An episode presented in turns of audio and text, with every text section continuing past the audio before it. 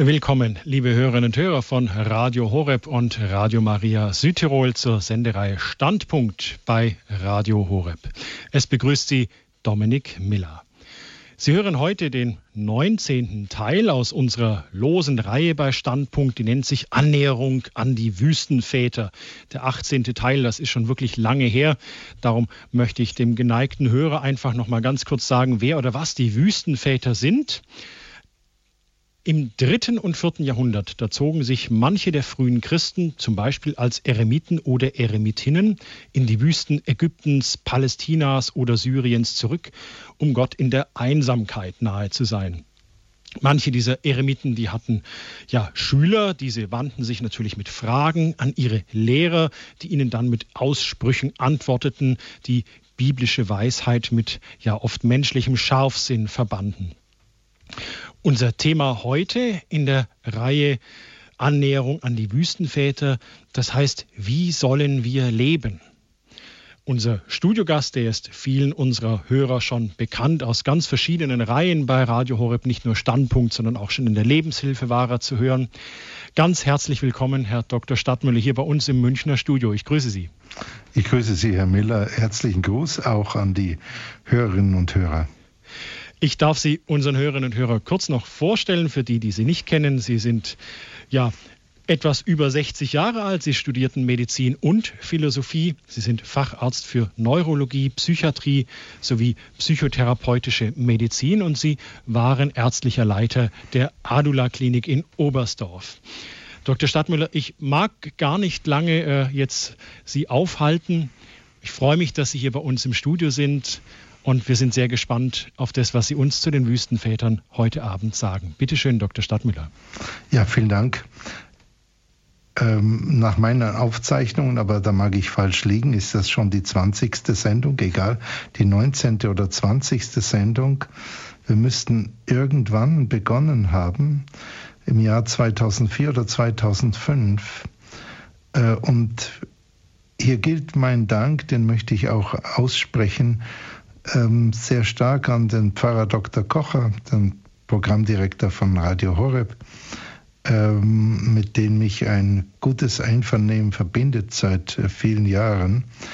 Und es war in einem Gespräch, wo ich ihm mal vor vielen Jahren sagte, ähm, Pfarrer Kocher, äh, es gibt so viele Schätze in der Kirchengeschichte und, ähm, und äh, die müssen irgendwie gehoben werden für die Menschen unserer jetzigen Zeit, zum Beispiel die Wüstenväter, und dann sagte er, ja, dann machen Sie es doch. Und so ist diese Sendung entstanden.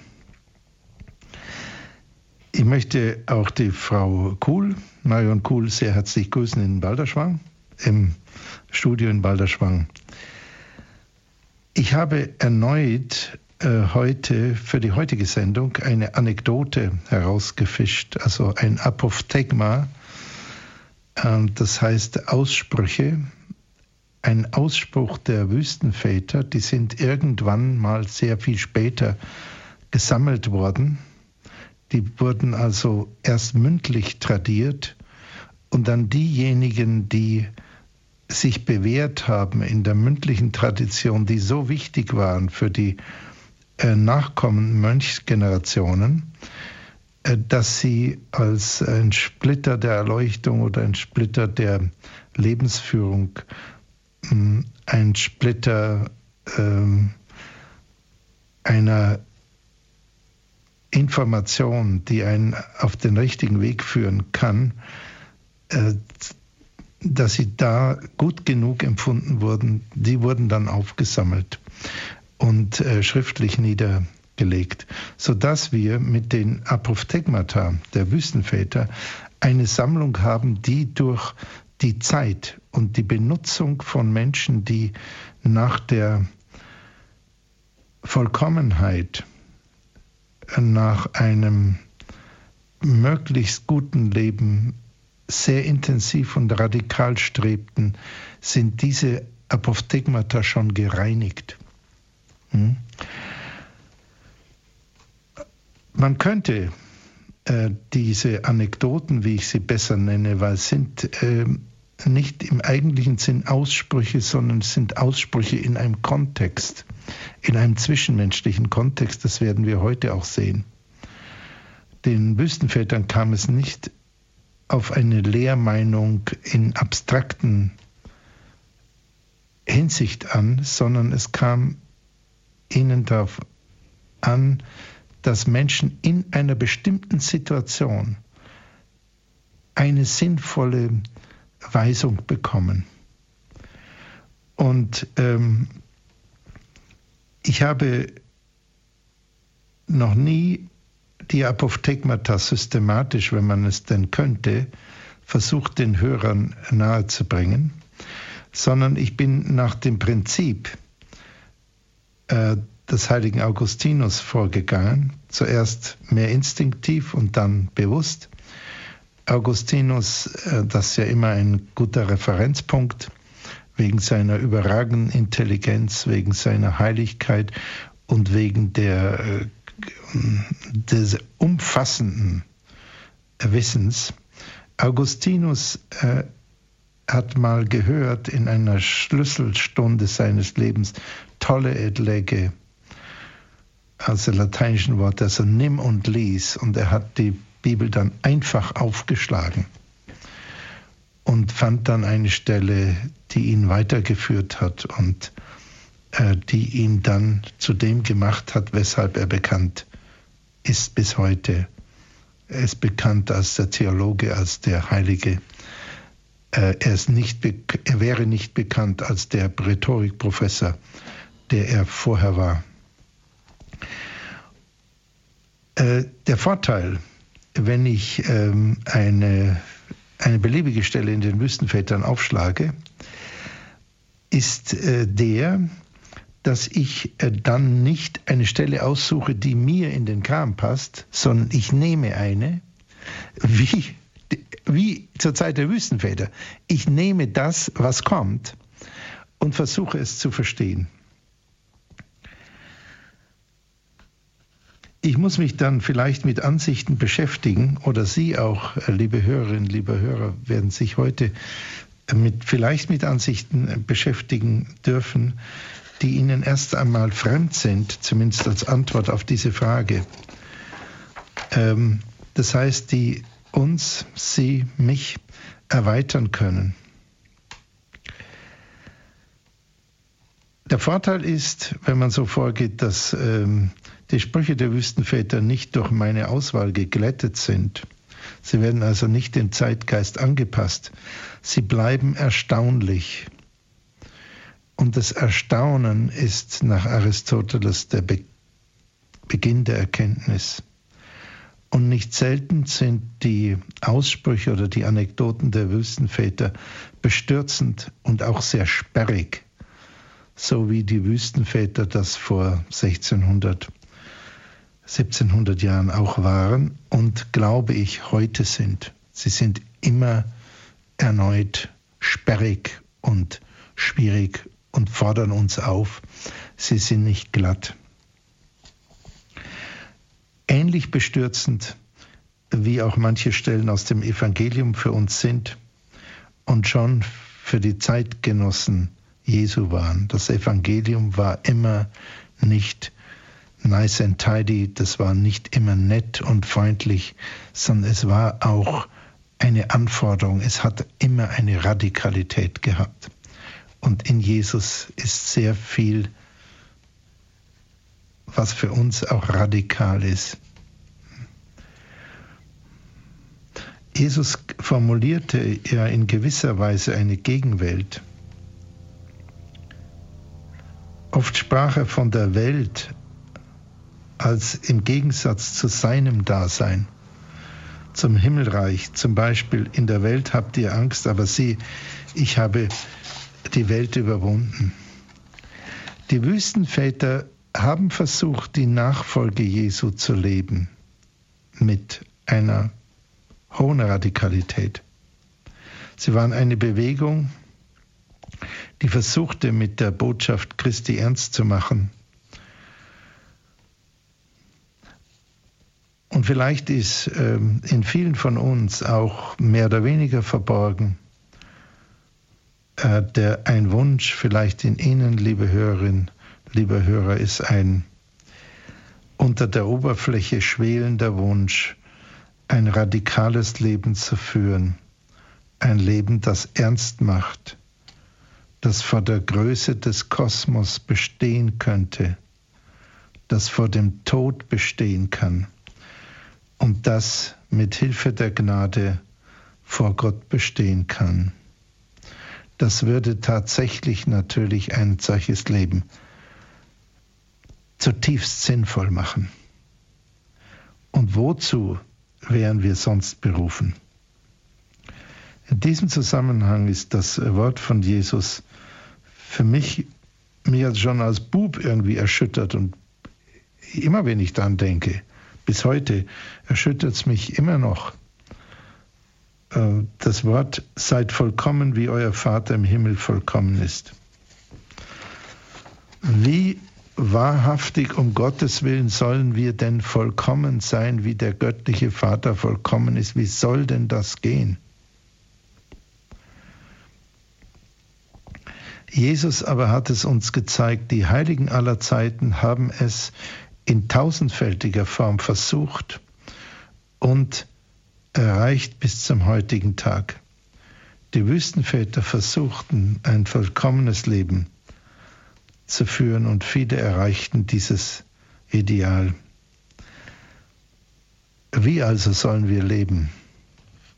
Diese Frage stellten die Jünger einem der Wüstenväter und ich lese Ihnen das kurze Apophthegma vor, die kurze Anekdote, auf die wir uns heute in der Sendung beziehen, ist gleich vorbei.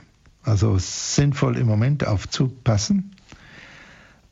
Als der Abbas Romanos im Sterben lag, versammelten sich seine Schüler bei ihm und sagten, wie müssen wir leben? Der Greis antwortete, ja, was antwortet der Greis? Obwohl die Schüler schon längere Zeit in der Wüste im Kloster oder in Einsiedlergemeinschaften, zum Teil als Anachoreten, lebten, fragten sie diese einfache Frage, als ihr möglicherweise sehr verehrter, geliebter Abt äh, im Sterben lag, fragten sie einfach, wie müssen wir leben? Und obwohl sie die Schrift kannten, die Heilige Schrift, obwohl sie unter Führung eines Abts standen, obwohl sie mit der Frage des richtigen Lebens schon lange rangen im Gebet, in der Wachsamkeit über ihre Gedanken, ihre Willensimpulse und ihre Handlungen, fragten sie diese Schlüsselfrage, wie müssen wir leben? Und in gewisser Weise scheint mir, ist es die Frage, die viele im Innern bewegt, wenn sie sich nicht betäuben. Wie müssen wir leben? Wie sollen wir leben?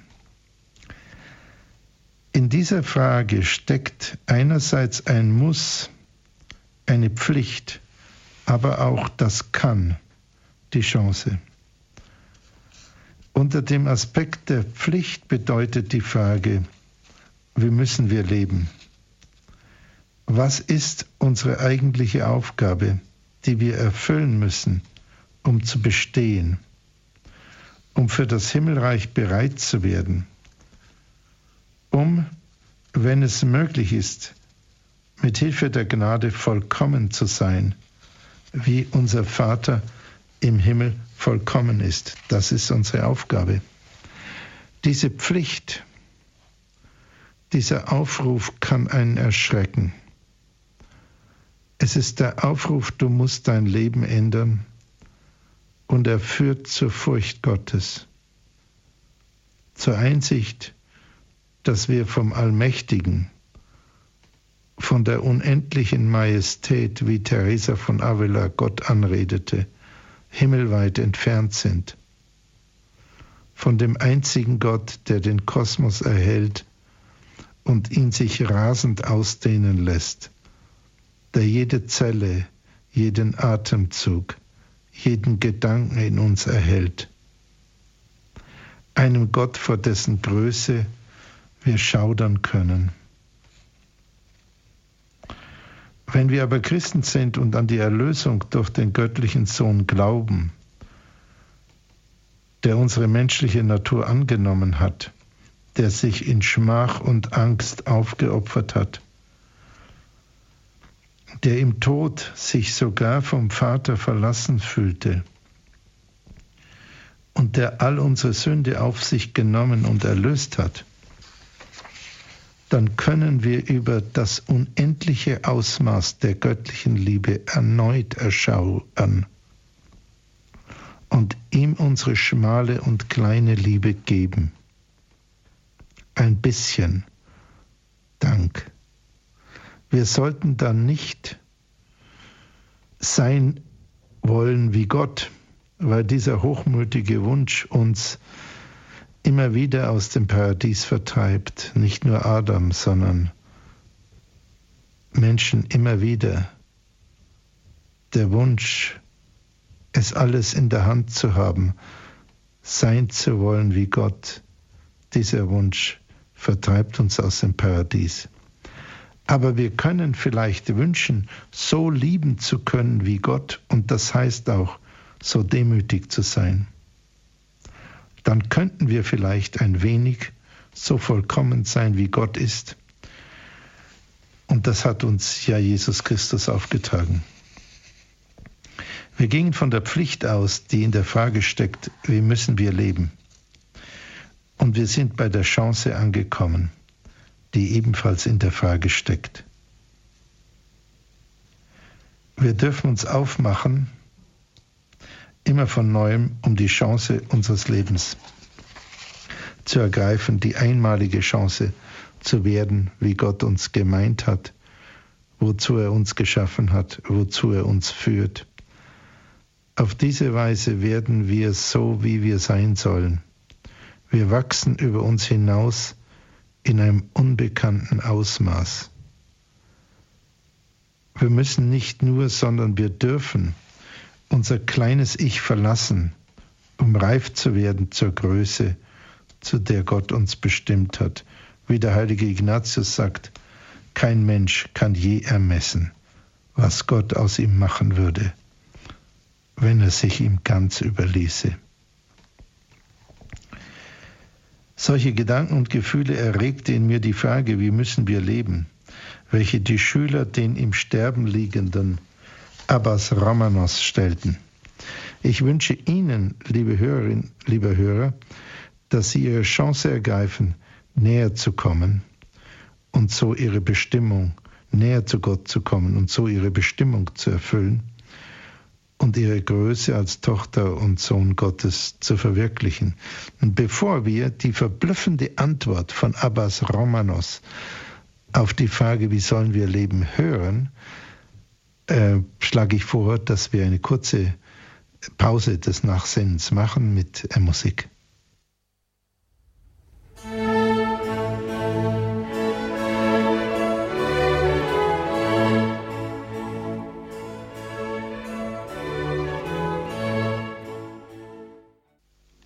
Sie hören Standpunkt bei Radio Horeb heute in der Reihe Annäherung an die Wüstenväter stellt sich die Frage, wie müssen wir leben? Wir hören einen Vortrag von Dr. Godehard Stadtmüller. Er ist Facharzt für Neurologie, Psychiatrie und psychotherapeutische Medizin. Bitte, Dr. Stadtmüller. Ja, als der Abbas Romanos im Sterben lag, versammelten sich seine Schüler bei ihm und sagten, äh, wie müssen wir leben? Wir sind gerade dieser zentralen Frage nachgegangen, ihrem Pflicht- und ihrem Chancenaspekt. Aber ich persönlich habe die Frage der Jünger so gehört, als beträfe sie den Einzelnen. Als hätten die Jünger gefragt, wie soll jeder von uns, wie soll ich leben? Und möglicherweise war die Frage auch so gemeint, wie soll ich leben, um ein möglichst vollkommenes Leben zu führen? Nun lassen Sie uns, ich habe Sie vielleicht ein bisschen auf die Folter gespannt, nun lassen Sie uns sehen, wie der sterbende Abt seinen Schülern antwortet. Der Greis antwortet nicht, wie der einzelne Mensch leben muss oder soll. Er gibt keinen direkten Ratschlag. Er spricht keinen Lehrsatz. Es heißt, jetzt das Apophthegma im Original, der Geist antwortete, ich weiß nicht, dass ich einmal einem etwas zu tun befahl, bevor ich nicht selbst den Gedanken verwirklicht hätte. Noch geriet ich in Zorn, wenn man nicht tat, was ich getan wissen wollte. Und so habe ich unsere ganze Zeit mit euch in Frieden gelebt. Ende des Apophthegmas. Verblüffenderweise antwortet Abbas Romanos auf diese ganz klare Frage mit einer persönlichen Erfahrung. Er zeigt einen Weg auf, wie die Schüler leben können, vielleicht sollen, und zwar als Gemeinschaft. Und er erzählt von den von ihm persönlich erprobten Mitteln. Er sagt im Wesentlichen drei Dinge. Erstens, ich weiß nicht, dass ich einmal einem etwas zu tun befahl, bevor ich nicht selbst den Gedanken verwirklicht hätte. Das heißt, er kann sich nicht erinnern, auch nur ein einziges Mal einem Schüler etwas aufgetragen zu haben, ohne das Gleiche vorher selbst im Innern in Gedanken und Willen verwirklicht zu haben. Das heißt, vollkommen bereit zu sein, es selbst zu tun. Er gibt ein ideales Beispiel damit, im Äußeren und im Innern. Er geht immer mindestens so weit voran, wie er irgendjemanden beauftragt. Zweitens, Abbas Romanos sagt, dass er nie in Zorn geriet, wenn jemand nicht tat, was der Abt ihm auftrug. Er sagt nicht, dass er niemals in Zorn geriet, aber nicht wegen der Verweigerung einer Aufgabe. Auch Jesus geriet ja in Zorn. Da haben die Theologen ein Riesenproblem mit dem Zorn von Jesus. Er geriet in Zorn zum Beispiel gegen äh, die Tempelhändler, die Händler im Tempelvorhof oder auch gegen die Doppelzüngigkeit der Pharisäer. Aber Jesus geriet nie in Zorn, wenn jemand ihm nicht folgte. Jesus wurde dann eher traurig. Sogar als er vor seinem Tod die drei Jünger bat, wachet und betet mit mir, und sie eingeschlafen waren, erzürnte er nicht, sondern sagte nur, konntet ihr nicht eine Stunde mit mir wachen? Das ist sehr erschütternd, ja. Und manchmal in meinen besseren Zeiten denke ich, ja, so ist es bei mir eben auch. Ich wache nicht eine, wenigstens eine Stunde mit dem Herrn. Aber diese Demut, die Jesus vorgelebt hat, die zeigt hier auch Abbas Romanos. Er macht deutlich, dass er nie in ein einziges Mal in Zorn geraten ist, weil jemand nicht etwas tat, was der Abt ihm aufgetragen hat, obwohl der Abt ja auch das Recht hatte und auch die Pflicht, ähm, Leuten etwas zu sagen und äh, Leute ähm, in der Weise auch zu führen, dass sie äh, Aufgaben zu erledigen hat. Als drittes sagte der Abt, und so habe ich unsere ganze Zeit mit euch in Frieden gelebt. Er sagt uns oder den Jüngern damals und uns heute, wenn wir das so aufnehmen wollen, er sagt, welche zwei Methoden dazu führen, dass er die ganze Zeit mit den Schülern in Frieden lebt. Denn die ganze Zeit war wahrscheinlich ziemlich lange. Also das ist dann schon sehr erstaunlich, wenn er eine lange Zeit als Abt mit den Schülern in einem dauerhaften Frieden lebte. Und er sagt, es gibt zwei Methoden, die habe ich angewandt. Erstens nicht in Zorn kommen, wenn jemand mir etwas verweigert.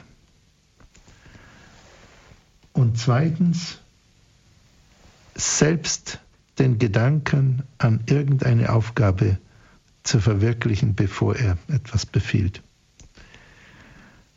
Er nennt diese Zeit, die er mit den Schülern verbracht hat, jetzt auf dem Sterbebett ganz liebevoll unsere ganze Zeit. Ich höre das so, als wollte er sagen, diese kostbare Zeit der Gemeinschaft. Aber für ihn ist die Zeit nicht deshalb kostbar, weil er jetzt stirbt. Das ist ja häufig bei Menschen, dass sie sagen, oh, jetzt ist jemand gestorben und jetzt habe ich so viel versäumt, habe so viel nicht gefragt oder nicht gesagt oder nicht getan. Sondern Abbas Romanos kann zurückschauen und kann sagen, unsere ganze Zeit war gut, weil wir in Frieden gelebt haben. Er wendet sich auch nicht primär an den Einzelnen, sondern indirekt an die Gemeinschaft. Wenn wir genau hören, sagt der Abbas nicht, wie eine Gemeinschaft in Frieden leben wird. Möglicherweise gab es Streit unter seinen Schülern. Er sagt nur, wie er selbst es getan hat, um fortgesetzt eine lange Zeit mit anderen in Frieden zu leben. Und damit gibt er natürlich einen indirekten Hinweis, wie äh, andere es auch tun können. Nochmal, er ging mit dem innerlichen und äußerlichen Beispiel voran, verlangte nie etwas von einem anderen, das er selbst nicht im Innern als Haltung erfüllte. Er war damit der Diener aller. Und er geriet nicht in Zorn, wenn einer nicht tat, was der Abt wollte. Nicht in Zorn geraten ist mehr als Zorn nicht zeigen. Also wenn wir sagen zornig werden, dann ähm, sagen wir das oft, wenn wir sehen, dass jemand zornig ist. Aber in Zorn geraten ist allein schon der innerliche Impuls. Und nicht einmal in Zorn geraten innerlich ist natürlich sehr viel mehr als den Zorn nicht zeigen, den Zorn nicht leben. Das ist eine Haltung der Demut und der Sanftmut, eine Haltung, die der Sanftmut der Bergpredigt entspricht eine Demut, die uns in den Worten Jesu begegnet. Siebenmal, siebzigmal sollst du verzeihen oder wenn einer dich bittet, mitzugehen, dann geh noch länger mit. Auf dem Sterbebett befragt, wie sollen wir leben, gibt Abbas Romanos eine Anweisung, was ein Einzelner tun kann, um mit einer Gemeinschaft in Frieden zu leben. Also nicht eine, eine all-inclusive Antwort, wie Frieden unter Menschen im Allgemeinen ist, sondern wie ein Mensch in Frieden mit den anderen leben kann. Man kann an ein Wort des heiligen Benedikt denken. Hier danke ich Georg Reisach, von dem ich das, dieses Wort zum ersten Mal hörte. Der heilige Benedikt sagte, suche den Frieden und jage ihm nach. Suche den Frieden und jage ihm nach.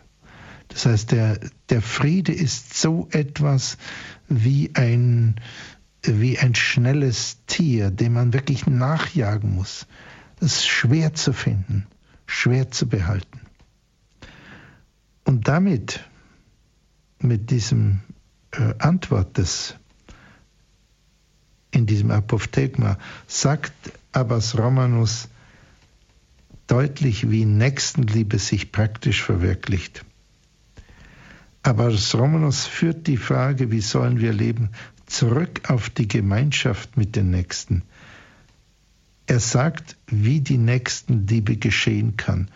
Und er führt die Mönche, die vielleicht gefragt hatten, wie sie selbst für sich vollkommen werden können, auf die Stelle zurück, wo die Vollkommenheit ihren Beginn und ihr Ziel hat. Neben dem Gebot der Gottesliebe ist es die Nächstenliebe.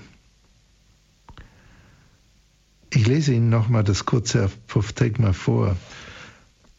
Als der Abbas Ramanos im Sterben lag, versammelten sich seine Schüler bei ihm und sagten, wie müssen wir leben?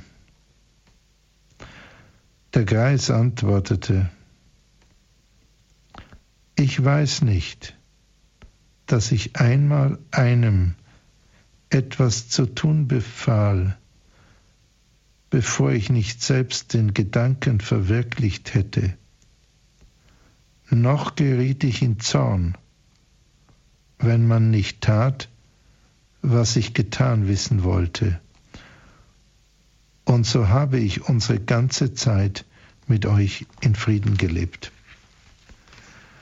Und das wünsche ich Ihnen, liebe Hörerinnen und liebe Hörer von Herzen, so ich, so ich, wie ich mir das selbst auch wünsche, diese Form der Nächstenliebe. Ich danke Ihnen an dieser Stelle für die Aufmerksamkeit. Wir blenden jetzt nochmal etwas Musik ein, vielleicht so vier, fünf Minuten.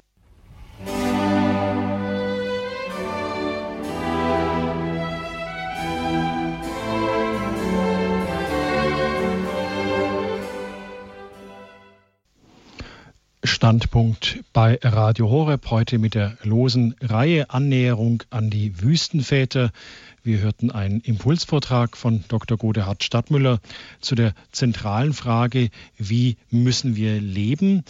Dr. Stadtmüller, in Ihrem Vortrag haben Sie zwei Aspekte der Frage dieser Schüler beleuchtet, äh, die eben zu dem sterbenden Abt Romanus kommen und ihn fragen, wie müssen wir leben. Der eine Aspekt ist die Pflicht, der andere die Chance. Ähm, bei mir ist es, als ich das hörte mit der Pflicht, äh, da, da, bin ich irgendwie innerlich zusammengezuckt, weil ich mir dachte, ja, wie ähm, bin ich denn verpflichtet, auf eine bestimmte Art und Weise zu leben? Ich würde es eigentlich immer eher, ich persönlich, jetzt gehe ich von mir, Dominik Miller aus, es immer als Chance begreifen, aber wo steckt da, können Sie diesen Aspekt der Pflicht und auch der Notwendigkeit da noch ein bisschen beleuchten, Dr. Stadtmüller? Mhm. Ja, also ich freue mich, dass Sie so empfinden. Ähm, ich freue mich, dass äh, Sie den Chancencharakter, äh, mit anderen Worten, äh, die, die Freude des Christenmenschen ähm, persönlich im Vordergrund erleben, natürlich. Der Pflichtcharakter ist ähm, der, der erstens vom persönlichen Gewissen herkommt. Hm? Das Gewissen sagt uns, das sollst du, das sollst du nicht. Zweitens äh, gibt es äh, Gebote, äh, die im Alten Testament äh, niedergelegt sind, die Jesus ausdrücklich bejaht hat. Ähm, und das Gebot der Nächstenliebe, was auch im Alten Testament schon formuliert war, nochmal im Rang erhöht hat. Also das sind dann, auch wenn man es ernst nimmt, ähm, kann es auch den Grad einer Pflicht haben. Äh, so ein Satz wie sei vollkommen, wie euer Vater im Himmel vollkommen ist, wenn ich jetzt das zu Ihnen mal sagen würde, ähm, dann hieße das, äh, lieber Dominik Miller, sei vollkommen, wie der himmlische Vater, der allmächtige Gott, vollkommen ist. Wie will man denn das erfüllen? Ja, da zucke also, ich ja zusammen, genau. Genau. Äh, da, äh, da entsteht also so ein gewaltiger Pflichtdruck. Und ich habe versucht, darauf hier eine Antwort zu geben, wenn wir ähm, sehen, im Glauben jetzt durch die Offenbarung, wie Gott handelt, wie der Allmächtige handelt, dass er sozusagen in seiner Liebe sich selber entäußert, dass er seinen eingeborenen Sohn hinschlachten lässt, dann sehen wir, dass seine Größe eben in dieser extremen, unüberbietbaren äh, Liebe besteht. Und dann können wir vielleicht uns ein Stück dieser Liebe anschließen und damit auf der Straße dieser Vollkommenheit ein Stück weit gehen. Mehr würde ich gar nicht wagen zu sagen, obwohl Jesus sagt es anders. Er sagt nicht, geh ein Stück weit, sondern er sagt, sei vollkommen, seid vollkommen, wie euer Vater im Himmel vollkommen ist. Das, äh, das sagt er. Ähm, das war jetzt eine kleine Antwort auf die ähm, große Frage, die Sie stellen. Ich begrüße jetzt eine Hörerin aus Bayern, die sich einbringt. Hallo, grüße Gott, guten Abend. Ja, hallo, guten Abend, grüß Gott. Grüß Gott. Erst einmal vielen Dank Ihnen allen und besonders Herrn Dr. Stadtmüller. Ich liebe Ihre Reihe und höre mir zurzeit Vielen Dank von Anfang an alle an. Ja. Und ich stelle manchmal Parallelen fest und dann, also ich übe sie mit den Vorträgen von Dr. Hartl abwechselnd und es passt genial zusammen. Ah, okay, das ist, äh, da geht auch ein, danke, dass Sie so sagen, da geht auch ein besonderer Dank an äh, de, den Hörerservice von Radio Horeb. Ja. Ähm, weil die meine Sendungen Ja. alle auf Halde lassen, die Wüstenväter-Sendung, sonst löschen sie manche, sodass man die immer noch beziehen kann. Ja, da wollte ich Ihnen auch danken, dass Sie das mal gesagt haben in einer der letzten Sendungen. Daraufhin habe ich mir alle bestellt, die es noch gab. Super, ja, danke.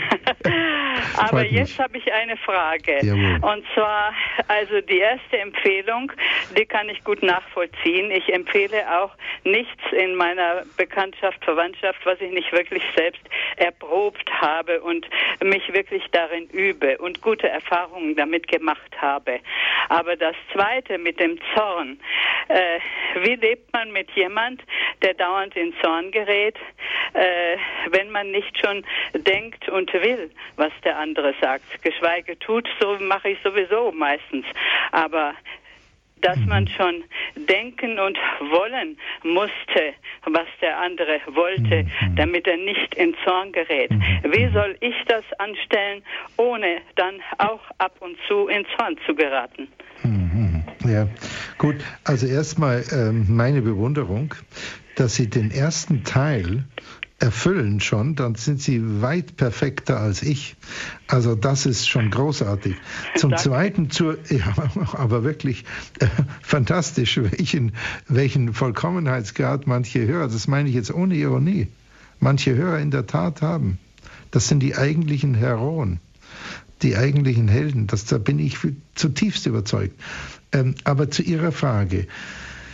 Äh, das Apophthegma ist kurz, aber es ist sehr geschliffen. Es ist wirklich wie ein Juwel geschliffen. Und deshalb lese ich nochmal diesen Passus vor. Noch geriet ich in Zorn, wenn man nicht tat, äh, was ich getan wissen wollte. Also was ich getan wissen wollte, heißt, Ja. was ich auftrug zu tun. Und ähm, in, in dem Fall ist das, ist das eine Parallele. Tragen Sie diesem Menschen, der immer in Zorn gerät, etwas auf? Ich soll dem anderen etwas Nein, äh, auftragen. ist die Frage, tragen Sie ihm etwas auf oder tun Sie das gar nicht? Beauftragen Sie ihn mit irgendwas? Im Prinzip nicht, nein. Gut, dann, äh, dann sind Sie auch nicht äh, an diesem Punkt schlechter als äh, äh, Abbas Romanos. Es ist umgekehrt. Wenn ich nicht funktioniere, be bekomme ich diesen Zorn ab. Ja gut, darüber, darüber sagt äh, Abbas Romanos nichts. Ja. Darüber sagt er nichts. Weil das ständig ganz ohne Zorn zu ertragen, schaffe ich bisher noch nicht. Ja, ähm, es ist auch die Frage, ob sie das, ähm, ob sie das ähm, sollen. Ähm, gut, ich, ich muss da ein bisschen ausholen, weil das wirklich ein schwieriger Punkt ist. Wir haben, fußend auf Evagrius Ponticus, glaube ich, und äh, dann kodifiziert durch den genialen Papst Gregor den Großen, diese Liste der sieben Todsünden und zu denen gehört lateinisch Ira, der Zorn oder Iracundia, der Jähzorn. Das heißt, wir haben den Zorn einfach als eine Todsünde gebrandmarkt. Schluss. Da haben wir aber ein Riesenproblem, weil Jesus ja nach den Evangelien auch zornig wurde. Hm? Ähm, und deshalb glaube ich, ich habe da mal eine Sendung drüber gemacht, über die Gefühle von Jesus. Ja, die habe ich auch. Ja, und ich glaube, da haben wir es, äh, da haben wir es mit einem echten Problem zu tun. Ich glaube, das wenn, ist ein Unterschied. Ja, Sagen Wenn Sie. Jesus zornig wurde, ja. dann hat er etwas erlebt, was er zutiefst falsch empfand. Ja, ja. Das kann man ja auch bei einem Menschen. Aber ich glaube, Sie haben recht. Jesus ist ausschließlich zornig geworden äh, wegen einer Handlung oder einer Haltung von jemand. Er, er wurde nicht zornig wegen ähm, äh, gegenüber einem Menschen. Er hat nicht versucht, einem Menschen ähm, äh, als solchen, ein einzelnes Individuum abzukanzeln. Ob zwar, wenn man die, den Tisch umgeworfen bekommt, fühlt man sich schon bedrängt. Und wenn man als Pharisäer äh, hört, äh, du Schlangenbrot, äh, dann fühlt man sich denke ich, schon ein bisschen feindselig angesprochen. Also Jesus kann man nicht sagen, dass er keinen Zorn hatte. Ähm, wie Sie, also Abbas Romanos macht jetzt dazu keine Aussage zu Ihrem Fall, ja, weil Abbas Romanos sagt ja nur, ähm, wenn er etwas aufgetragen hat und jemand hat es nicht getan, dann ist er nicht in Zorn geraten. Das trifft ja. bei Ihnen nicht zu. Ja, bitte. Also solche Situationen gibt es natürlich auch, dass man jemanden inständig bittet, etwas zu tun. Aber ich würde niemals in Zorn geraten, wenn er das nicht macht. Sehr, sehr, gut, dann sind, Sie, dann sind Sie erneut auf der Seite von Abbas Romanos. Sondern ich frage dann bitte nochmal nach, warum nicht und hat er keine Zeit oder keine perfekt, Lust oder perfekt, vielleicht perfekt. ein anderes Mal. Und dann provoziere ich den Zorn schon. Ja, ja, gut. Äh, jetzt müssen wir von Abbas Romanos weggehen, weil den erfüllen sie bereits. Und müssen jetzt zu ihrem Problem gehen, nämlich, dass jemand von sich aus immer in Zorn gerät, ohne dass sie, äh, dass sie das äh, wesentlich provoziert haben. Ja, also äh, wie gehen Sie damit um? Ähm, man kann schnell erkennen, dass Sie mit Sicherheit auch mal eine Grenze ziehen müssen und sich nicht alles gefallen lassen können. Ja, also wenn ja. jemand mit ihrem Messer in ihre Brust eindringt, mit einem Messer zwei ja. Zentimeter tief, dann werden sie spätestens da eine Grenze ziehen. Ja. Ähm, also das ist klar. Die Frage ist, muss sie mit Zorn geschehen? Und die Frage ist, was ist dann Zorn? Ähm, ich, ich, glaube, dass ähm, was wir nicht tun müssen, obwohl es manchmal schwer ist, ist, wir müssen nicht feindselig sein zu einem anderen. Aber wir können ihm eine Grenze aufzeigen. Und das müssen wir auch ab und zu tun gegenüber Erwachsenen oder auch bei Kindern. Kinder schreien ja in bestimmten Lebensaltern nach einer Grenze und mit einer permissiven Haltung, die alles durchgehen lässt, den Kindern diese wichtige Erfahrung, eine Grenze zu erleben, zu versagen, ist eigentlich eine Form der Lieblosigkeit. Das heißt, man wird, ein guter Vater, eine gute Mutter wird selbstverständlich einem Kind eine Grenze aufzeigen. Aber es wird deshalb nicht wütend im Sinne von feindselig sein. Und vielleicht ist das der ich verstehe, dass Ihre Situation sehr schwierig ist. Aber vielleicht ist das der Ansatz zu einer Antwort. Sie dürfen eine Grenze zeigen, auch mit Heftigkeit, aber sie müssen deshalb nicht feindselig sein. Vielleicht, vielleicht ist sicher eine Gratwanderung. Sagt Ihnen das was? Äh, ich habe, glaube ich, jetzt dazwischen geredet, gell? Darf ich die, die, die, das Gespräch an der Stelle auch mal kurz mich einschalten? Wir ja. haben noch ein paar andere Hörer in der Leitung. Ich bedanke mich jetzt erstmal bei der Hörerin aus München, ja, dass Sie, da, den, mhm. dass Sie sich so eingebracht haben. Nicht gehört von ihm. Ja, äh, okay. Äh, vielleicht dann können, Sie so. dann können Sie es ja im Hörerservice, Sie können ja die CD bestellen und dann den Satz nachhören. Aber jetzt begrüße ich ja, die Frau Streiker aus Hamburg. Okay, okay. Wiederhören. Wiederhören nach München Wiederhören. und jetzt der Gruß nach Hamburg an die Frau Streiker. Sie haben viel Geduld gehabt. Grüße Sie. Guten Abend. Guten Abend. Ich habe in ein wunderbares Gebet Folgendes, dass Jesus sagt, liebe mich so wie du bist, warte nicht darauf, heilig zu sein, um mich der Liebe hinzugeben du würdest mich nie lieben. Und ich bitte, ich würde das, was du besitzt, noch nehmen. Ich würde zu, ich möchte aus tiefste deines Elends deine Liebe zu mir aufsteigen sehen. Und das ist ein Gebet, das ist, das mir in meinem viele lange alte Jahre begleitet hat, dass ich mit beim Vorlesen bei alten, kranken Menschen auch immer wieder mal zum Trost gesagt haben. Und äh, das hat mir sehr viel gegeben. Das wollte ich nur so mitteilen. Ja, vielen herzlichen Dank. Dankeschön. Die Frau Kuhl sagt mir gerade, es ist ein Text vom heiligen Antonio Maria Claret, werde ich gerade informiert aus der Regie. Vielen Dank nach Hamburg für den Impuls. Dankeschön. Ich begrüße jetzt in München den Herrn Dr. Desloch. Hallo, guten Abend. Guten Abend. Grüß Gott. Grüß Gott, Herr Professor Stadtmüller.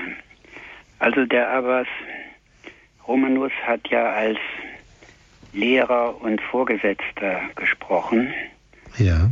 Und äh, ich habe äh, die Wahrheit dessen, was Sie ausgeführt haben, in der eigenen Situation als äh, Vorgesetzter erlebt und äh, in Grenzen des Möglichen praktiziert auf der Grundlage des Kapitels 2 der Regel des heiligen Benedikt, mhm. in der ja äh, umschrieben ist, äh, wie man den anderen gerecht wird, also auch dem Jüngsten gerecht zu werden, auch auf den Jüngsten zu hören und doch eine Linie zu fahren, setzt natürlich Kompetenz in der Sache voraus. Das ist ja der erste Teil des äh, Textes, den Sie mhm. interpretiert haben. Jawohl. Und äh, der zweite, der also doch eine sehr starke äh, Jesus-Verbundenheit, Liebe und äh, Selbstbeherrschung erfolgt, äh, erfordert. Äh, das zeigt, wo heute Christsein äh, vorgelebt und auch äh, katechetisch verbreitet werden muss. Wir haben ja damit Orientierungswissen. Und äh, mhm. durch Radio Horeb und durch einen Vortrag wie den Ihren wird das verbreitet, aber nicht genügend. Mhm. Man muss äh, wirklich diese Texte auch äh, in die Verantwortung von und in die Hände von äh, Frauen und Männern bringen, die Führungsverantwortung haben. Mhm. Ähm, das wäre meine Frage, wie Sie mit diesen Texten umgehen und wie Sie ähm, das Wissen der Kirchenväter, das in diesem Bereich ja anthropologisch außerordentlich wertvoll ist, verbreiten. Ja, das ist eine sehr gute Frage. Also ich habe ähm, ja 15 Jahre eine Klinik aufbauen dürfen und leiten dürfen. Äh, eine Zeit sogar zwei Kliniken. Und da gibt es natürlich eine Fülle von Schnittstellen jeden Tag. Jeden Tag mit Mitarbeitern, mit äh, Geschäftsleitung, mit Verwaltung, mit externen Stellen etc. etc. etc. Und ich glaube, dass ich das ähm, nicht sehr biblisch gemacht habe, ganz ehrlich gesagt, weil ich bin ähm, schon ab und zu mal, ich würde mal so sagen, alle vier Monate einmal in heftigen Zorn geraten. Ähm, ich habe es aber versucht, immer wieder. Und ähm, ich glaube, dass, ähm, Sie haben zu Recht gesagt, anthropologisch, ähm, ich glaube, dass das schon eine anthropologische Wahrheit ist, dass wenn man innerlich äh, mit einem richtigen Beispiel vorangeht, dass das dann wirkt. Ganz recht, das ist und, eine und Erfahrung. Deshalb, äh, und deshalb ist das äh, so fein formuliert hier in dem Apophthegma. Ich weiß nicht, dass ich einmal einem etwas zu tun befahl, bevor ich nicht selbst den Gedanken verwirklicht hätte. Also er sagt nicht, dass er immer alles getan hat, geackert, wenn der andere ackern soll, sondern dass er in der Haltung war, es selbst zu tun. Und wenn man diese innere Haltung hat, das ist ja eine Haltung der Demut. Ich bin nicht der Befehlshaber äh, und der andere muss es tun und ich bin aber nicht bereit, es zu tun, sondern Abbas Romanos würde sagen, ja, ich, ich gebe einen Auftrag, aber ich selbst bin bereit, es zu tun. 100 Prozent bereit. Und das gibt dann eine andere Haltung. Und ich glaube, dass äh, wir nur so verfahren oder hauptsächlich so verfahren können, wie Abbas Romanos zu den Schülern verfahren ist, dass wir sagen können, was für uns hilfreich war. Und wenn wir das aber tun, und das stimmt, das ist eine echte Wahrheit, äh, dann wird das abstrahlen in unserem kleinen oder auch größeren ähm, Lebensbereich. Äh, das ist das, was mir dazu einfällt. Ja. Und ich glaube, das ist eine Mission durch Beispiel. Ich kann es nur unterstreichen und danke Ihnen herzlich für den Vortrag. Ich danke Ihnen sehr, ja. Danke Ihnen sehr. Wiederhören. Dankeschön. Wiederhören. Danke, Dr. Desloch. Und jetzt von München springen wir nach Staufen zu Frau Dold. Hallo, ich grüße Sie. Ja, hallo.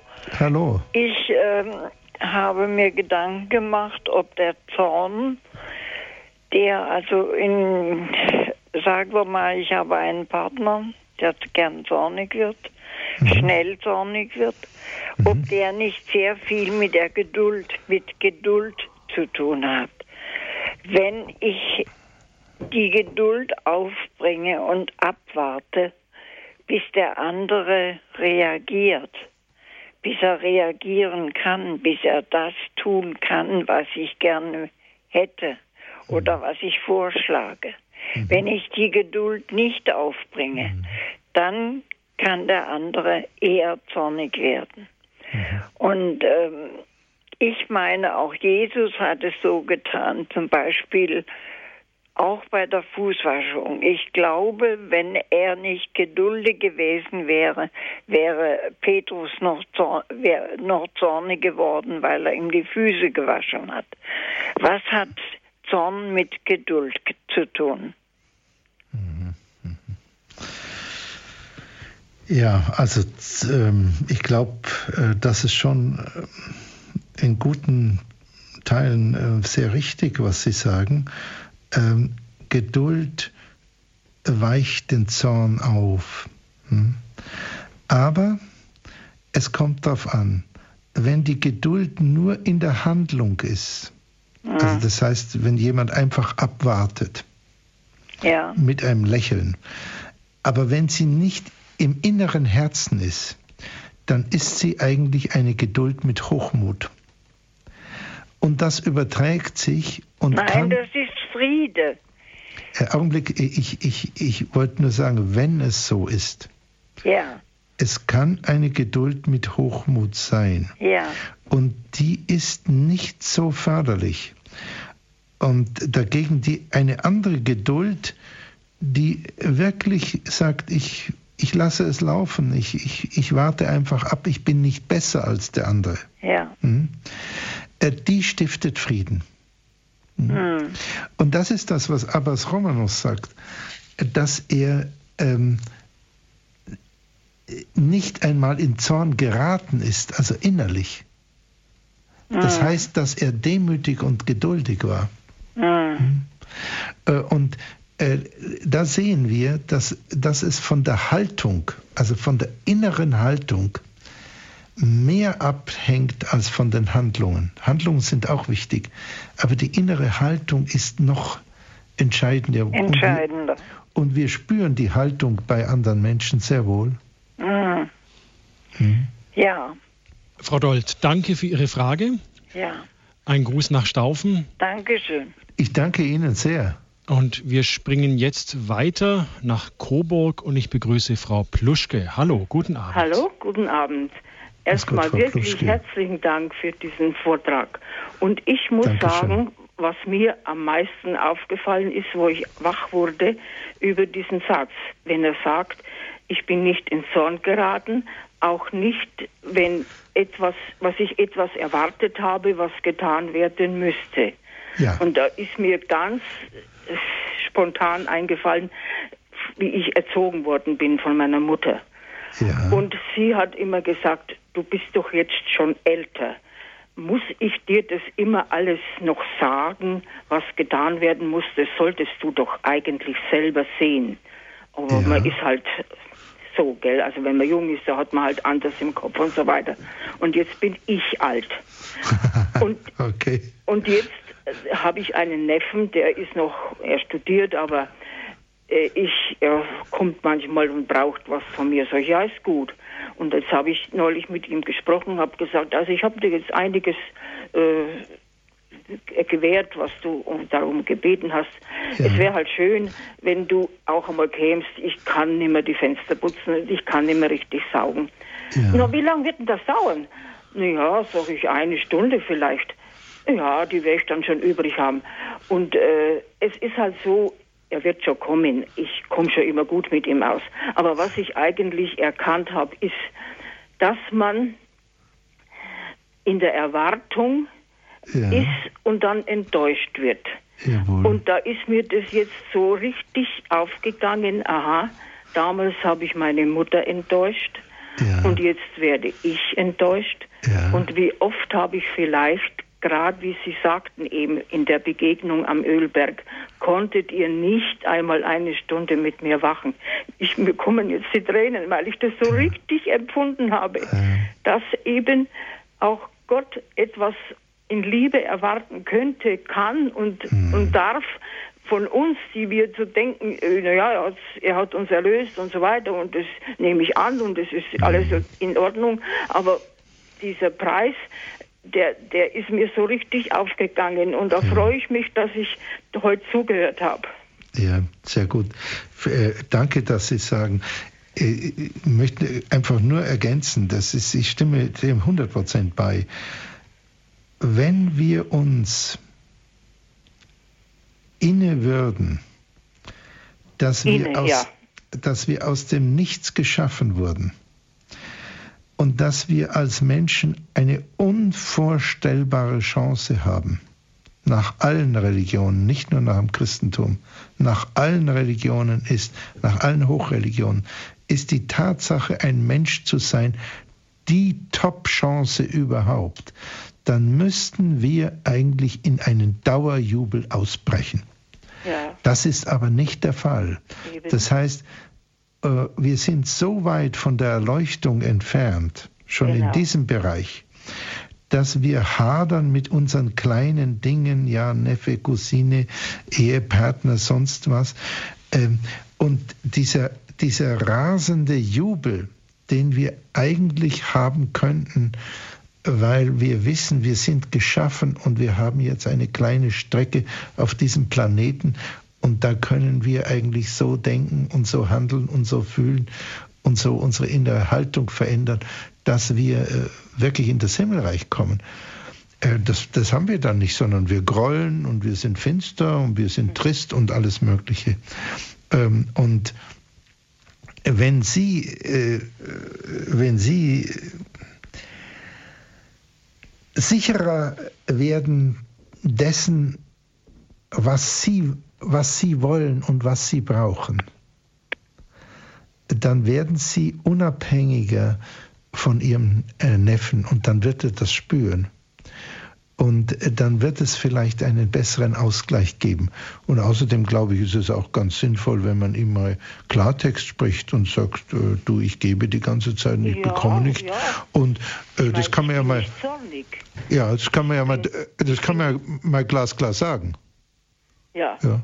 Das muss ja nicht im Zorn, das kann man einfach nur mal nüchtern sagen. Na freilich, aber sagen kann man es. Natürlich, super. Ja. Ja, herzlichen Glückwunsch. Und wenn Sie das mal tun, dann äh, schauen Sie mal, was sich verändert. Ja, ich denke auch. Ich denke ja, auch. Es wird, super. wird, sich, es wird sich verändern. Ja, ich danke genau. Ihnen. Ich danke Ihnen. Vielen Dank, Frau Pluschke. Gruß nach Coburg und auch an den Neffen. Danke. Dr. Stadtmüller, jetzt war der Zorn ganz heftiges Thema bei unseren Hörerinnen und Hörern. Da, da haben sich viele dran aufgehängt und es hat ganz viele berührt und angesprochen. Es war auch sehr bewegend, was kam von den Hörerinnen und Hörern.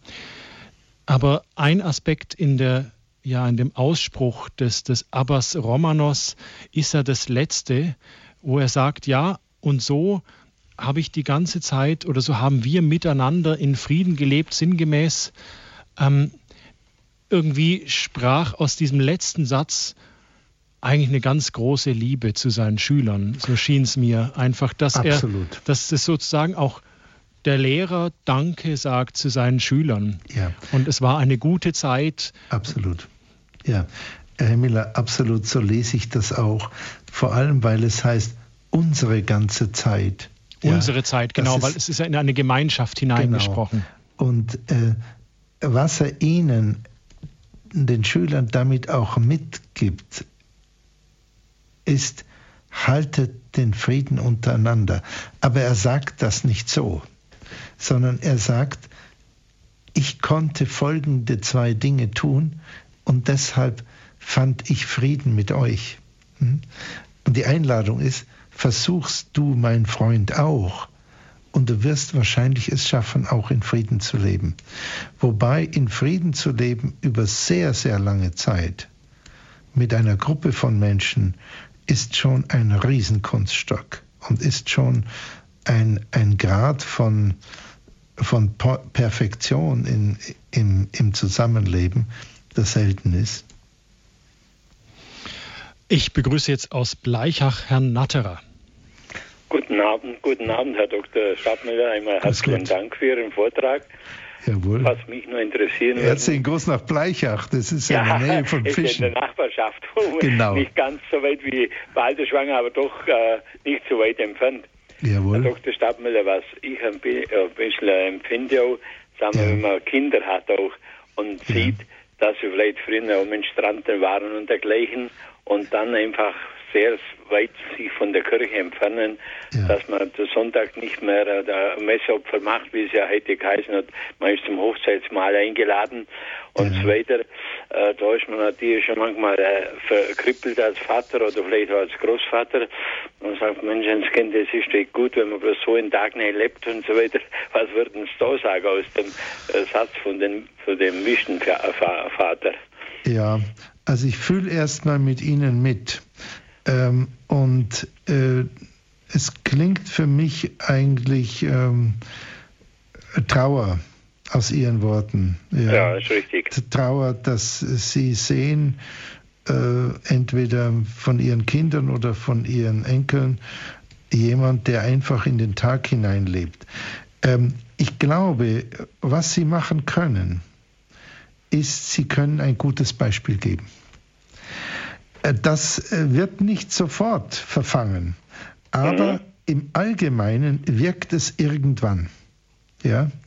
Mhm. Und äh, wenn Sie sich zurückerinnern, ich kenne Sie jetzt nicht, aber von der Stimme her sind Sie ein vitaler Mensch. Also das kommt bei mir so an. Ja, das Und, stimmt schon. Das stimmt.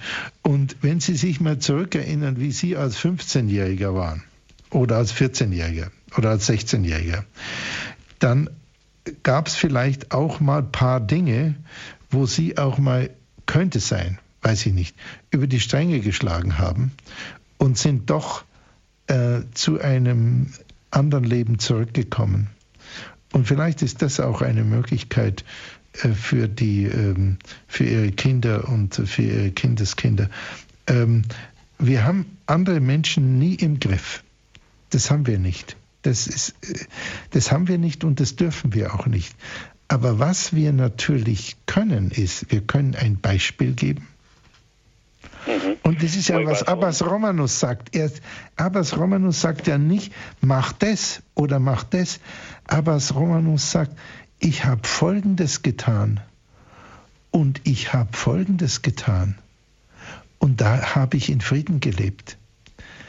Er sagt, ich habe ein Beispiel gegeben in der inneren Haltung.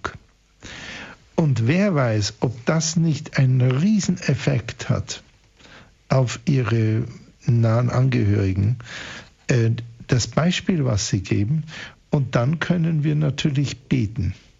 Ja, wenn wir glauben, dass das Gebet hilft, also ich persönlich glaube das, die katholische Kirche glaubt das 100 Prozent, dass die Gemeinschaft der Heiligen, äh, dann ähm, müssen wir nicht mehr den Job alleine machen, schnoddrig ausgedrückt ja, sondern äh, wir haben dann äh, mächtige Verbündete und wie unser Papst ähm, Benedikt XVI. sagte, der Heilige Geist ist wie ein guter Erzieher. Er lässt die Leine locker, aber nie ganz los. Mhm. Mhm. Und bitte, ja. Vielleicht darf ich noch das erwähnen, ganz bitte. kurz. Wir haben in der Jugend haben wir viel organisiert für, für Jugendlager und dergleichen. Und da haben wir halt damals ein Silvester organisiert, gell? Jawohl. Und da hat uns der damalige Kaplan gesagt, ja, und wo ist ja Gottesdienst? Ja, gut, man hat alles organisiert, aber das war uns nicht so wichtig. Und da hat er uns noch gesagt, jetzt hat euch der Herrgott 168 Stunden gegeben in der Woche, eine Stunde Kinder da am Herrgott gegeben. Und das haben wir so gemerkt und so weiter, dass ja. ich das immer mit eingeplant habe und so weiter. Also, ja. wie Sie schon gesagt haben, manchmal ja. ein Wort auch, aber ich danke jetzt Ihnen auch für die Antwort, damit andere Hörer auch noch zu Wort kommen können. Ja, und alles Gute nach Oberstdorf. Ja, vielen Dank. Und Ihnen nach Bleichach. Alles Gute. Ja, danke. Ja, danke. Herzlichen Dank, Herr, Herr Natterer. Und ja, das mit dem Beispiel geben, dass auch Sie auch mal den Gottesdienst vergessen haben und vom Kaplan seinerzeit dann erinnert werden mussten. Ähm, ich begrüße jetzt eine Hörerin, die mit uns sprechen möchte. Hallo, ja, guten Abend. Hallo, guten Abend und Grüß Gott in die Runde. Grüß Gott. Äh, es geht da um den Begriff Vollkommenheit und Sie haben mit dem Heiligen Geist mir schon dieses Stichwort gegeben. Ich möchte das Schriftwort zitieren. Die Liebe Gottes ist ausgegossen in eure Herzen durch den Heiligen Geist, der euch gegeben ist. Und ich denke, mhm. äh, mit, in Bezug auf Vollkommenheit, dass das eben ein Prozess ist, ja, und dass mhm. Jesus eben nicht verlangt, was er nicht in uns angelegt hat. Mhm. Ja? ja, ja, ja. Das ist so mein Beitrag dazu. Ja, ja. ja dass also Vollkommenheit ein Prozess ist, ja. Mhm. Und äh, weil die Liebe halt in uns ausgegossen ist, ja. in, als Anlage bei der Taufe, äh, ist es uns möglich, so zu handeln, ja. Und ich denke, durch die, die, die Mess, Messfeier mitfeiern und äh, äh, die, die Sakramente äh, besteht ja dann auch wirklich eine Verbindung, ja. ja. Und ja. Äh, dann kann der Heilige Geist eben auch in uns wirken, sozusagen. Und die Frucht des Heiligen Geistes ist ja wieder, wie wir wissen, Selbstbeherrschung zum Beispiel, ja. Mhm. Mhm. Das ja. war, war jetzt so ja. Ich bin sehr aufgeregt. Ich bin ja, nicht gewohnt. Das ist prima. Das ist prima. Es ist, aber ein klasse ist Beitrag. Super sympathisch, dass Sie, äh, dass Sie sich so zeigen. Äh, vielleicht eine Anmerkung dazu. Ja, Sie haben sicher recht, dass es ein Prozess ist. Aber Vorsicht. Wenn der Prozess, wenn wir den eine sehr, sehr lange Zeit diesen Prozess geben, dann sind wir vielleicht vorher gestorben. Ja, das, Und deshalb, Augenblick, darf ich es mal zu Ende sagen. Ja. Und äh, was mich an diesem Wort von Jesus Christus so erschüttert, ist das Präsens. Er sagt nämlich nicht, werdet vollkommen irgendwann, wie euer Vater im Himmel vollkommen ist, das wäre schon ungeheuerlich, sondern er sagt, seid vollkommen. Äh, und damit äh, gibt er dem Ganzen eine solche Akuität, äh, dass ich ähm, wirklich sehr erschüttert bin und sage, wie soll denn das gehen, mir kleinen Menschlein? Aber Jesus hat es gesagt. Ja, aber Und Jesus sagt auch, ich habe für dich gebetet, zum Beispiel zu Petrus. Äh, also ich denke, er kennt unsere Schwächen. Äh, klar, und klar. also äh, ich denke, er weiß, was er fordern kann von uns. Also ich denke, dass, dass das wirklich ähm, dieses Seid vollkommen schon ein Anspruch ist, dass sie das als Anspruch sehen sollen, aber nicht jetzt als, als äh, Bedingung zu Anfang. Ich denke, jeder hat ja einen Weg mit Gott und, ja. und äh, mit seinen Mitmenschen und äh, mhm ich denke, dass man das entwickeln darf. Natürlich ja. als Anspruch schon, diesen hohen mhm. Anspruch haben wir, mhm. aber weil die Liebe eben mhm. in uns ausgegossen ist, die göttliche ja. Liebe. Ja, ja wir können Frage. das als Menschen nicht, nur mit, mit der göttlichen Liebe eben. Ja. Das ist, äh, da stimme ich Ihnen völlig bei, dass das der Heilige Geist bzw. die Gnade ist. Indessen äh, wer definiert denn, ob es ein Prozess oder ob es ein schneller äh, Vorgang ist. Das ist doch unser Konzept, was wir von uns selber haben. Und das meinte ich während meines Vortrags.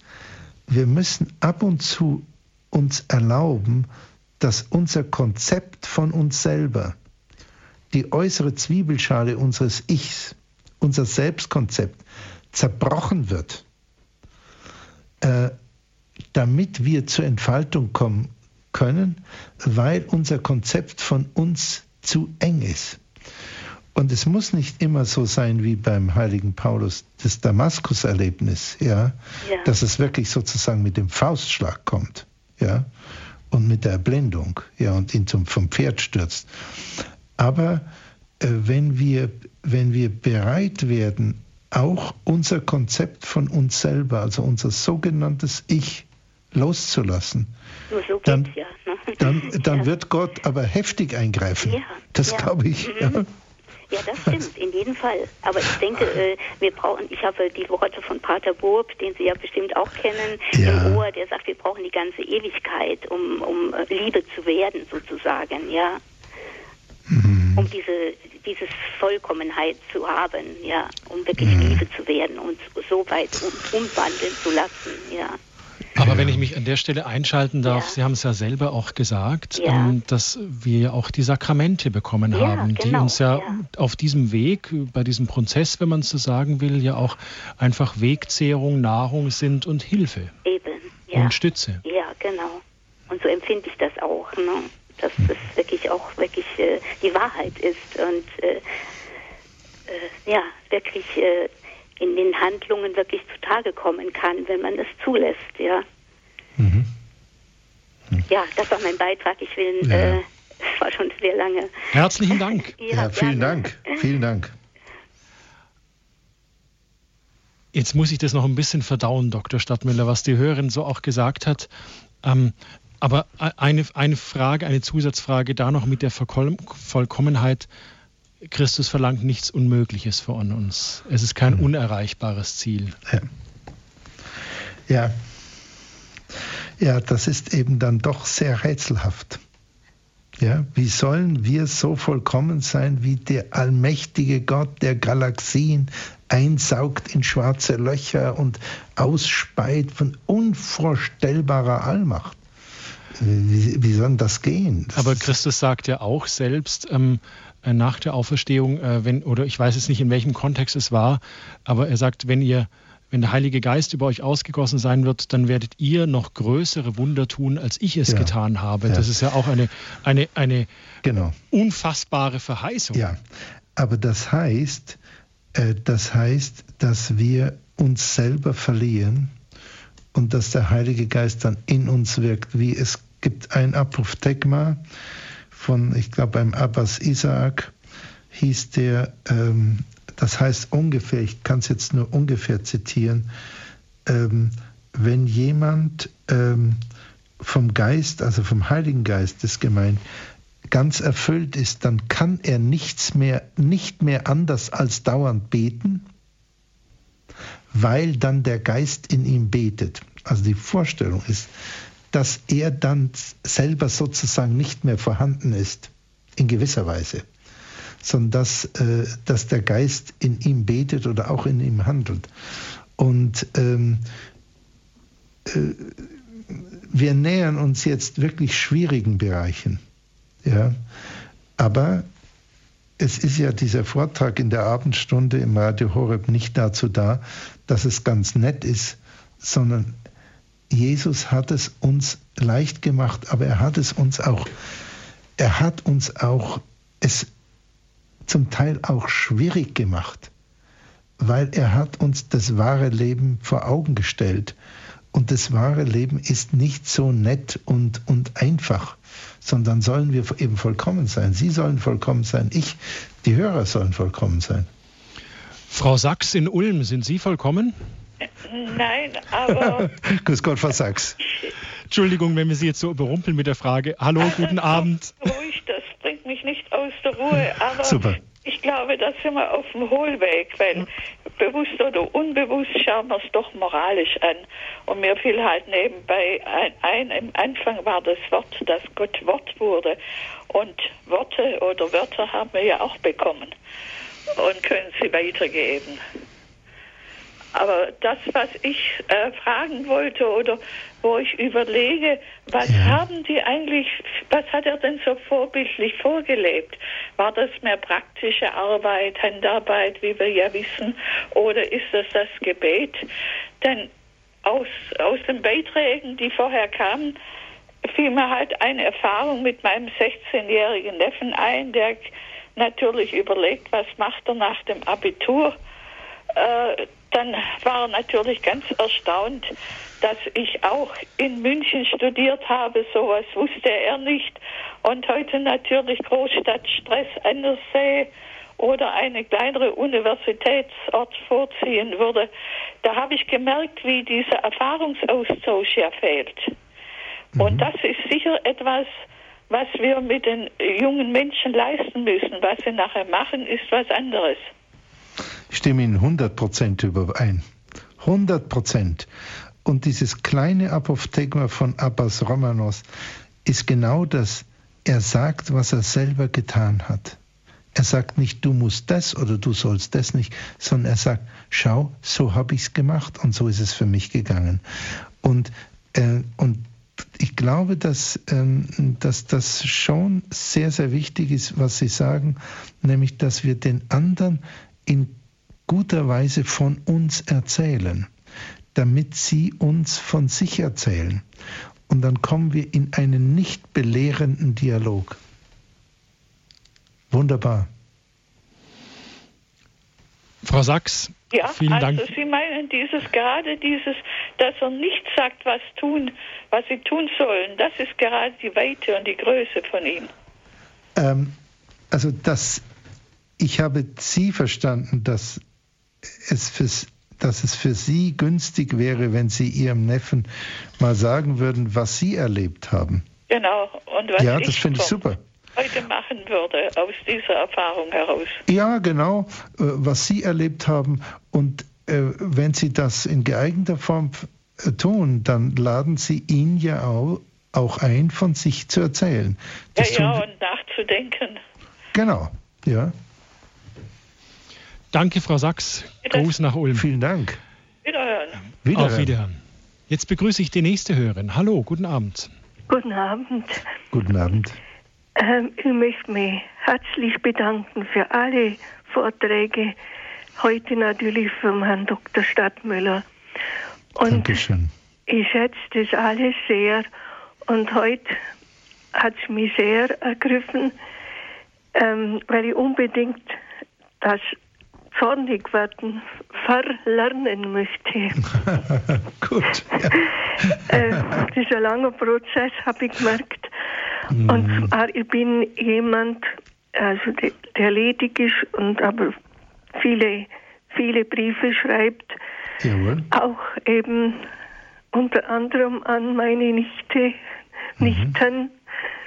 Und eine, da ist so, dass sie mich schon meistens gar nicht mehr freue, wenn ich Post bekomme, mhm. ähm, weil sie selten erfreulich ist. Ganz mhm. wenige in all den Jahrzehnten, dass, mhm. dass ich wirklich keinen Zorn habe kriegen müssen. Und mhm. das Neueste, Was ist denn, was macht Sie denn zornig in diesen Briefen? Ähm, wie das Studium angefangen hat, das sind Jahrzehnte zurück, da habe ich dann erwähnt, wenn du dann einmal Lehrerin bist, und er ist gleich zurückgekommen, das soll ich mir merken, wenn sie fertig ist, ist sie nicht einfache Lehrerin, sondern also für die höheren Schulen. Mhm, ja. Ja. Und seit, also der neueste Brief, da der vorletzte, da habe ich dann geschrieben, schade, dass wir uns immer wieder wehtun. Ja. Und wie machen Sie denn das? Wie tun Sie denn einander weh? Wie machen Sie das? Ja, wenn, wenn sie, das merke ich ja, hochgeht an dem, was ich geschrieben habe. Ja. Und, und ich ärgere mich an dem, was, was sie dann mir alles mhm. hinlegt. Ja, darf ich Sie mal was fragen? Ja. Und zwar, haben denn diese Briefe, haben die die Form von Belehrungen? Geben Sie einander Ratschläge? Also, ich, ich meine, ab und zu muss ich auch mal deutlich schreiben, was ich nicht bejahen kann.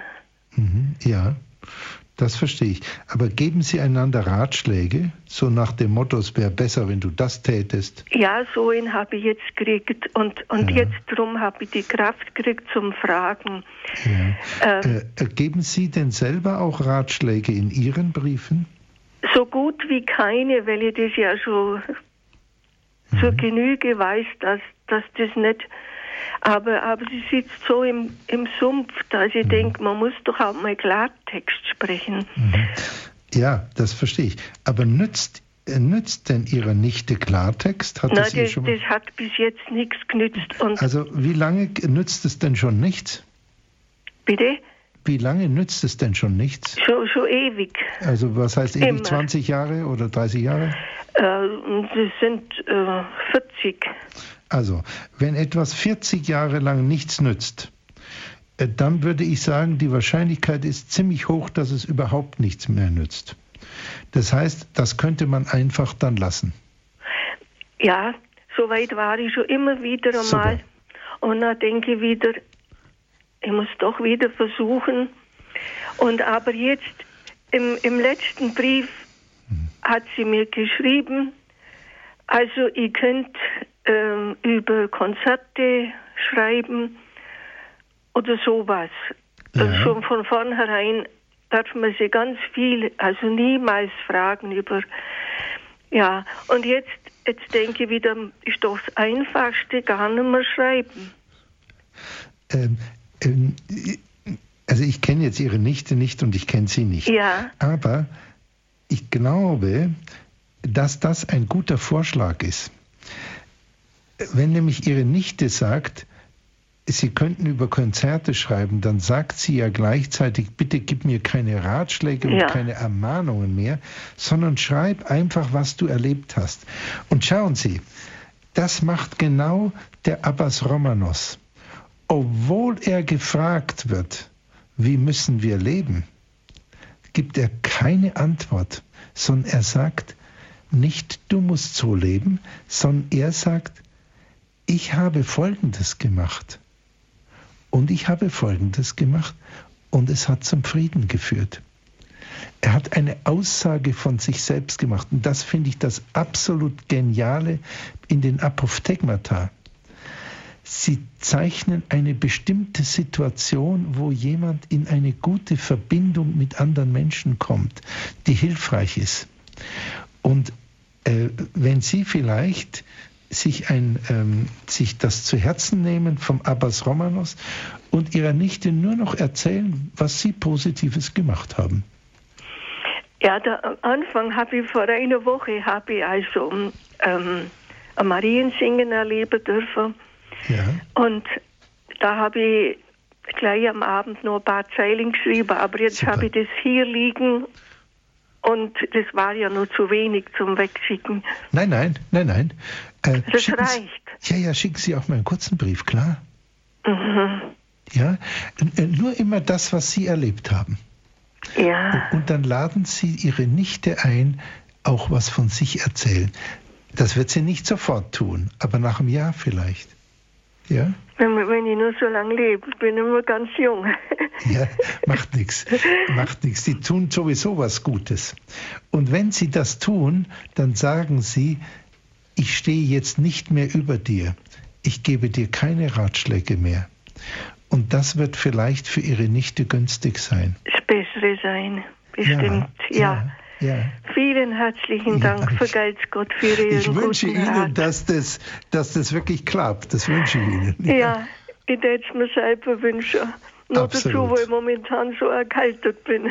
Jawohl. Aber Gute hat, Besserung. Ist, Dankeschön. Es hat doch nur gereicht, dass ich telefonieren kann. Super. Wenigstens war die Stimme nicht weg. Jawohl. Vielen Dankeschön. Dank und gute Nacht. Gute Nacht. Alles Gute. Wiederhören. Danke. Herzlichen Dank.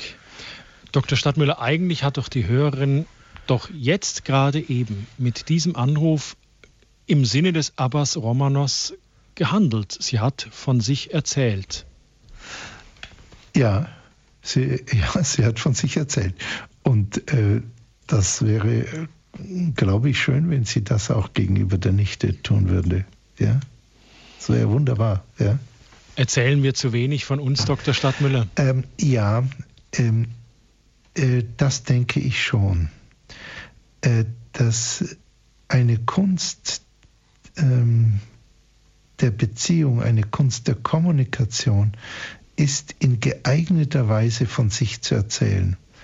Ohne Hochmut, aber ohne auch dauernd äh, die Meinung des anderen äh, vorauszusetzen und darauf zu reagieren, sondern einfach zu sagen, äh, was habe ich erlebt? Und das war für mich gut. Damit gebe ich keinen Ratschlag, ja. Und lade aber den anderen auch ein, damit implizit von sich zu erzählen. Ja. Und dann kann wirklich Kommunikation, Dialog ja, dann passieren. gibt es viel Freiheit, viel Offenheit. Ja. Dr. Stadtmüller, ich danke Ihnen mal wieder für, ja, ich bewundere einfach Ihre Fähigkeit, äh, wie Sie so ein Apophthegma rausschleifen, rausmeißeln können und ja, wie Sie einfach auch zu jedem Hörer Gutes sagen können. Ich danke Ihnen sehr. Herr Miller. Das ist immer ein Gewinn, mit Ihnen zusammen ähm, die Sendung zu machen und ich hoffe, das passiert noch öfters. Das hoffe ich auch. Herzlichen Dank, behüt Sie Gott, Dr. Stadtmüller. Und noch einen herzlichen Gruß und einen schönen Abend an die Hörerinnen und Hörer. Liebe Hörerinnen und Hörer von Radio Horeb, Sie können eine Aufzeichnung dieser Sendung können Sie vom Radio Horeb CD-Dienst jederzeit telefonisch bestellen. Was heißt jederzeit? Natürlich tagsüber zu den üblichen Bürozeiten unter der Rufnummer 08323 967 5120 oder direkt von der Website von Radio Horeb www.horeb.org. Wenn Sie Fragen hier zu dieser Sendung haben, zum Beispiel, wo können Sie die Apophthegmata beziehen, gibt es ein Buch, wo die gesammelt sind. Beim Radio Horeb Hörerservice erfahren Sie das unter der Rufnummer 08323 967 5110 oder auch, wie gesagt, von der Website von Radio Horeb www.horeb.org. An der Stelle bedanke ich mich bei Ihnen, liebe Hörerinnen und Hörer von Radio Horeb. Ich bedanke mich bei meiner Kollegin Marion Kuhl, die im Balderschwanger Studio gesessen hat und die Höreranrufe entgegengenommen hat und unsere Sendung hier technisch betreut hat. Vielen Dank an Marion Kuhl.